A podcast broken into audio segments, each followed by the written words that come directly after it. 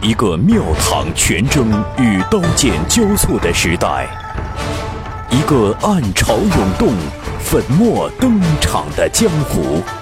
您正在收听到的是长篇玄幻小说《雪中悍刀行》，作者烽火戏诸侯，由大斌为您播讲。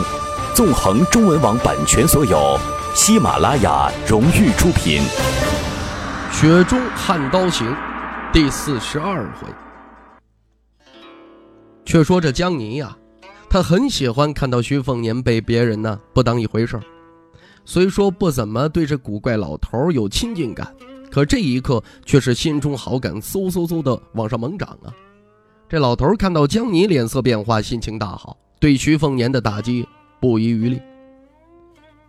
你一个耍刀的门外汉，就别糟践千剑草纲了。这书不管如何废话连篇，也不是你可以领略书中那点经过的。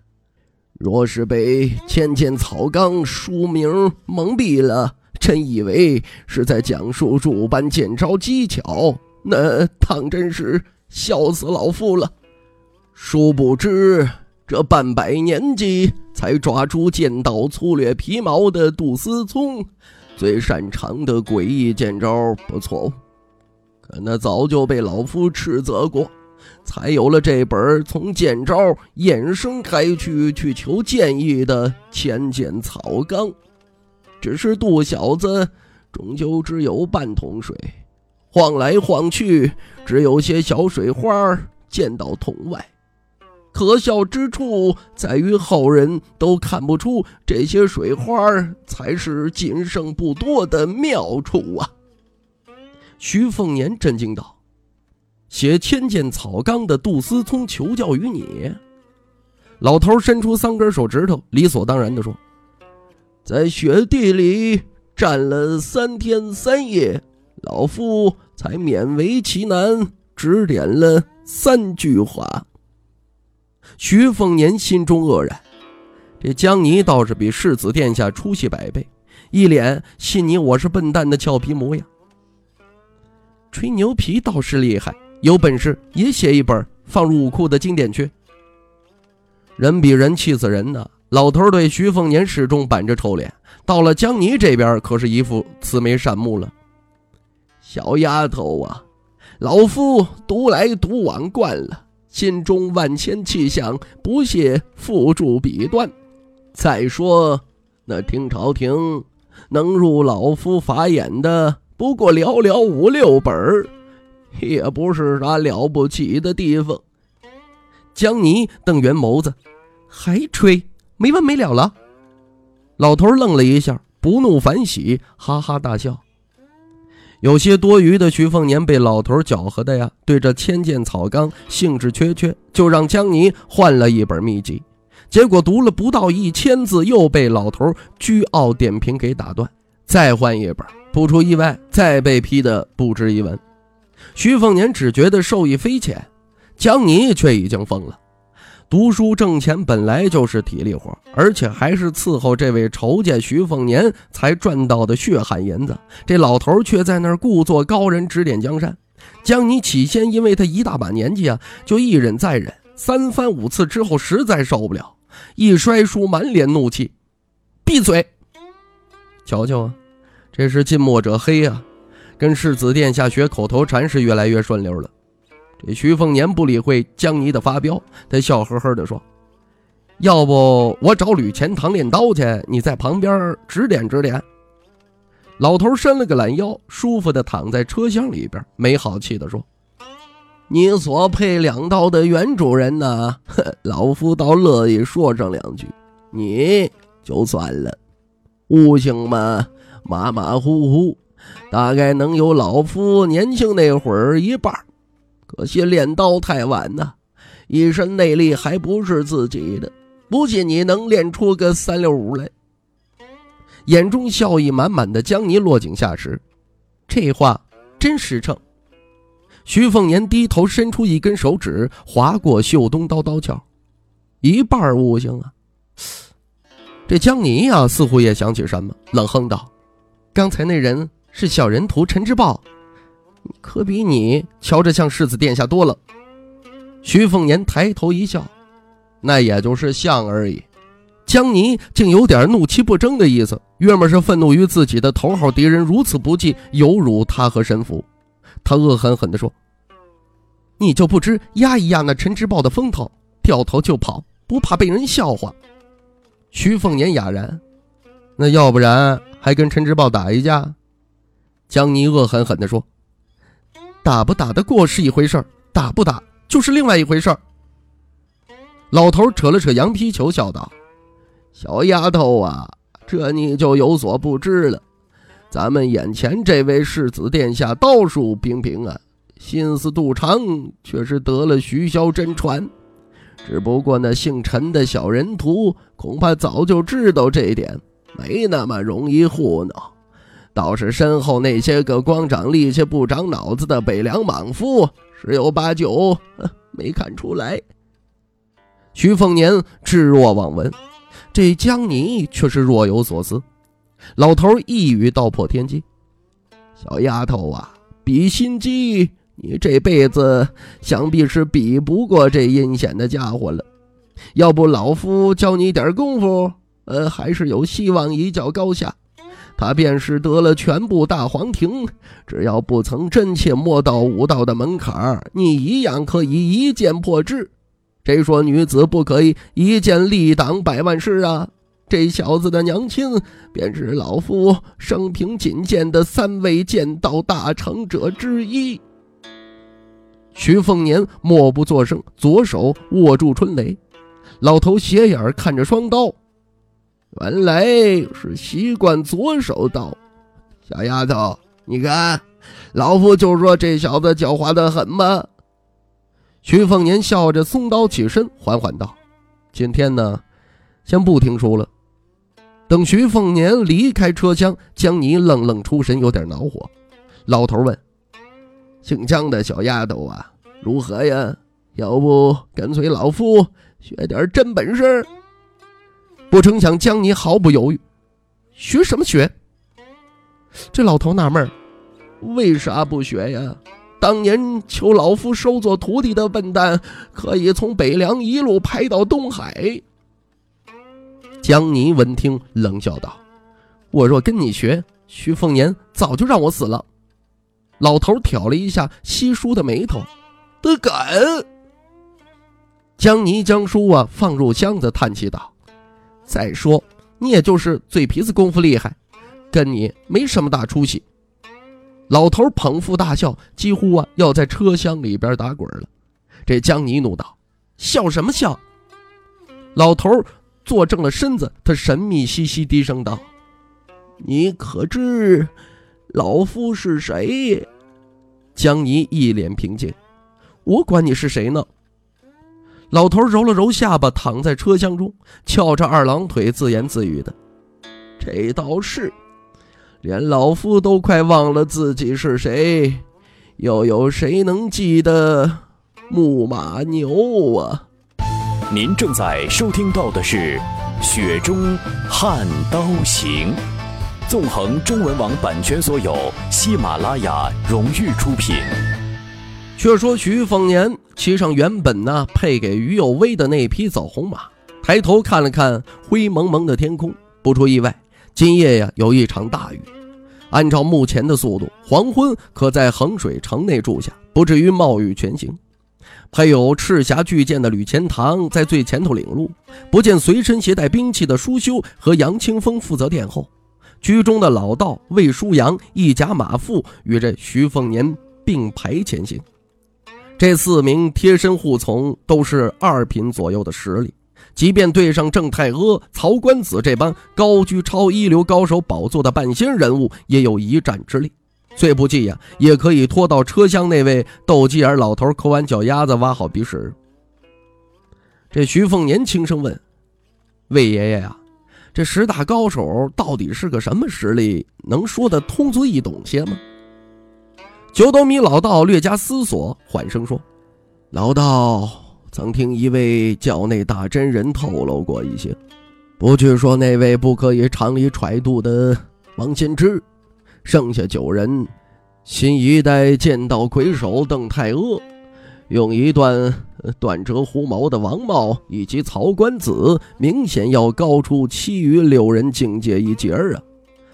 老道妄自揣测，所谓天下十大高手，只是名气更大，真正实力与六人相仿的，应该不在少数。这一波人大概可划分两种境界，如此推算呢，就应了教内那位大真人一品四重的说法，分别是金刚、指玄与天象。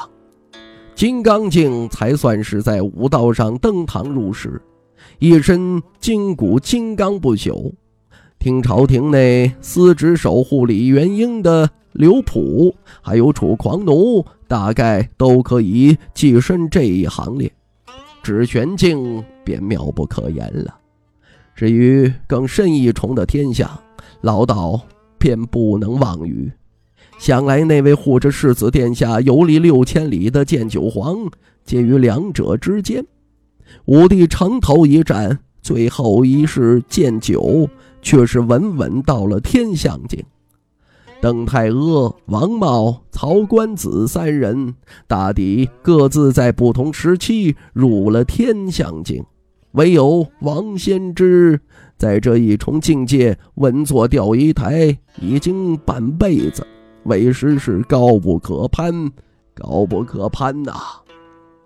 徐凤年轻声问：“魏爷爷，你漏了最后一一重境界呀？”魏舒阳笑。当年大真人只说，到达了这一重，便是地仙了。老道心想：人间若真的有人呃如此神通，这当世就只有王仙芝。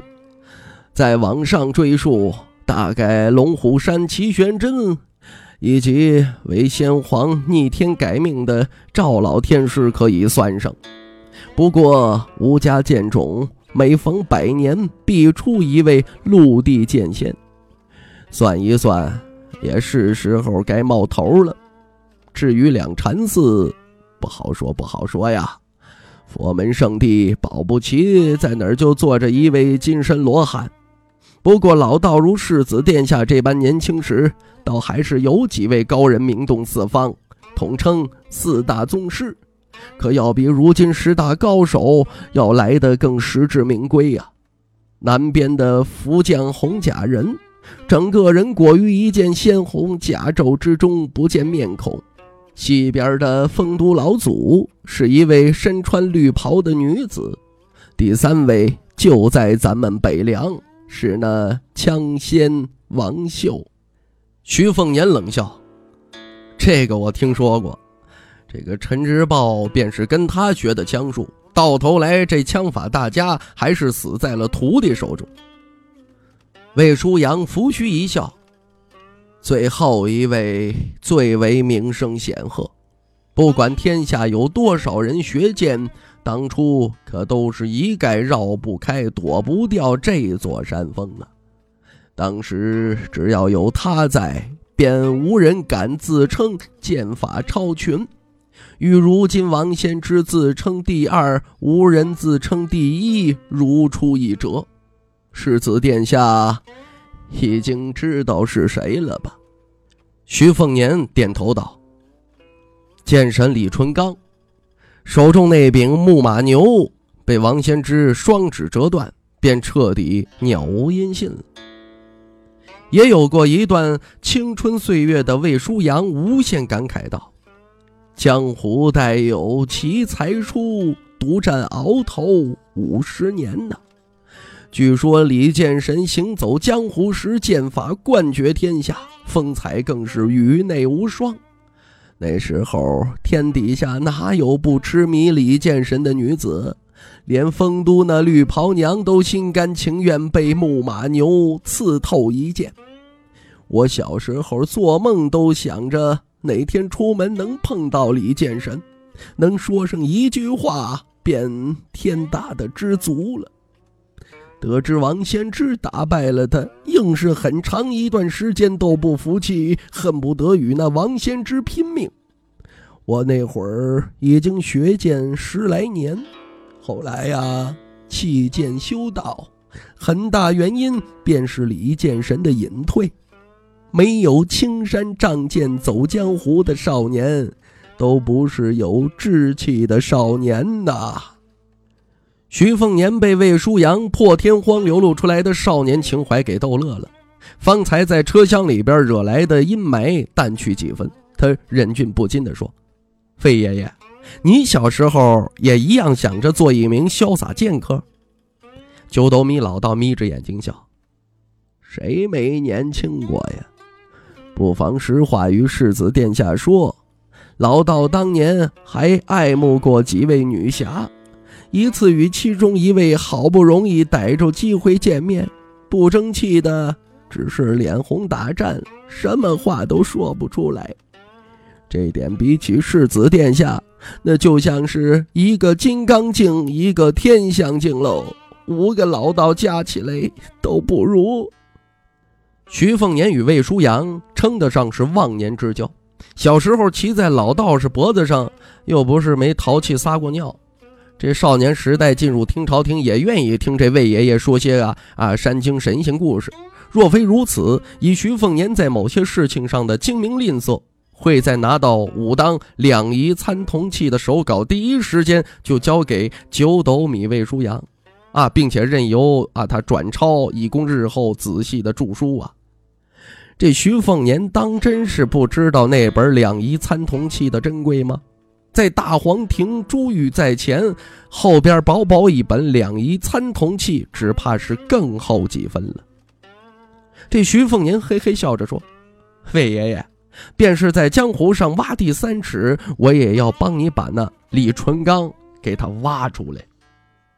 老道士摇摇头，连老道我都要进棺材了，说不定李老神仙早就过世了，不奢望，不奢望了。却说那马车之上，江泥耳朵多尖呢，听到了这“木马牛”三个字儿。之所以对这个称谓格外的敏感，是因为这又是一桩离不开他那位皇叔的荒诞美谈。却说呢，西楚败亡前呢，这姜皇叔又重金购得了一半的木马牛，也就是两寸的剑尖儿，试图啊把这剑尖儿打造成媲美神符的匕首，连名字他都想好了，叫什么呀？叫天真。嘿，他打算把这柄天真呢赠与最心疼的侄女太平公主，与那柄神符啊凑成一对儿。可是啊，不等这匕首制成，西楚啊西垒壁一败，举国心死。这江泥上下打量了这躺着打瞌睡的糟老头，他小声的问：“你说，木马牛？”老头瞧着有些心灰意冷，语气散淡的说：“没有啊。”江泥撇了撇嘴，我知道，你是李纯刚，剑神什么的。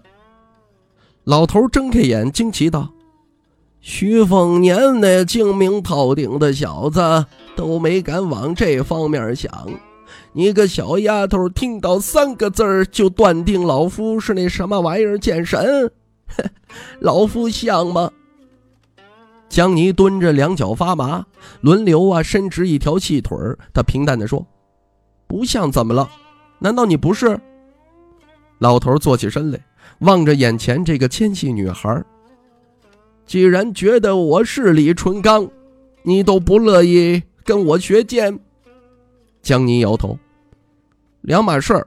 理由我说过了，你的本事越厉害，我就死得越快。”老头被郁闷的无以复加呀，他加重语气说：“老夫就算不是李纯刚，这一身本事比较巅峰时，起码还剩下五六成。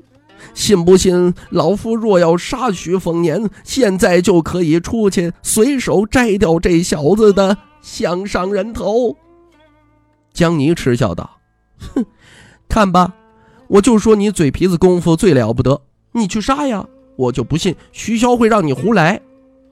这老头一脸沉思的表情。江泥重新捧起了那本读了没几千字的千剑草纲，说：“你是谁不关我的事儿，而且徐凤年我杀得，你杀不得。但拦不住你，我也不会拦。况且说不准你跟徐凤年做了交易，再故意试探我。老头摇了摇头，无奈地说：“你这丫头倒是有几分神似那位剑意堪称磅礴的王妃。怎的，你们这些有大意思的女子都要跟徐家男子牵扯不清？老夫就想不明白了。”当年若不是徐骁这混球，使得那女子由出世间转入世间，最多再给他十年打磨雄浑剑意的时间，便是老夫和侥幸赢了木马牛的王先知都不敢说稳胜于他。现在那女子没了，你又来，老夫想想就憋得慌，浑身不得劲儿啊！既然你不想学剑，老夫也不强人所难。其实你若抛不开执念，便是学剑了，也未必能够登峰造极。到时候啊，反倒是被老夫毁了一块璞玉。杀人终究是敌不过救人呐。那姓齐的道士当年与我辩论，我谈我的剑，他说他的道，谁都说不过谁。后来他在斩魔台上斩了魔，登了仙，我却输给王仙芝，才琢磨出一个道理：想达仙佛之境，出手必为救人呐。老头重重的咦了一声，一只浑浊的眼神绽放出异样光彩，如同浩然剑气。他默念了几句杀人救人，再死死盯着一头雾水的江泥。小丫头，你不学剑真可惜了。哪天你改变主意，回头找老夫啊！江泥只是看书，不屑一顾那老头。这老家伙貌似是剑神李纯刚啊！听众朋友，《雪中悍刀行》纵横中文网版权所有，喜马拉雅独家出品。作者烽火戏诸侯由大斌为您播讲，更多内容请登录喜马拉雅电台或添加大斌小说微信公众平台 dbxd 九八一。雪中悍刀行今天为您播讲到这儿，感谢您的收听。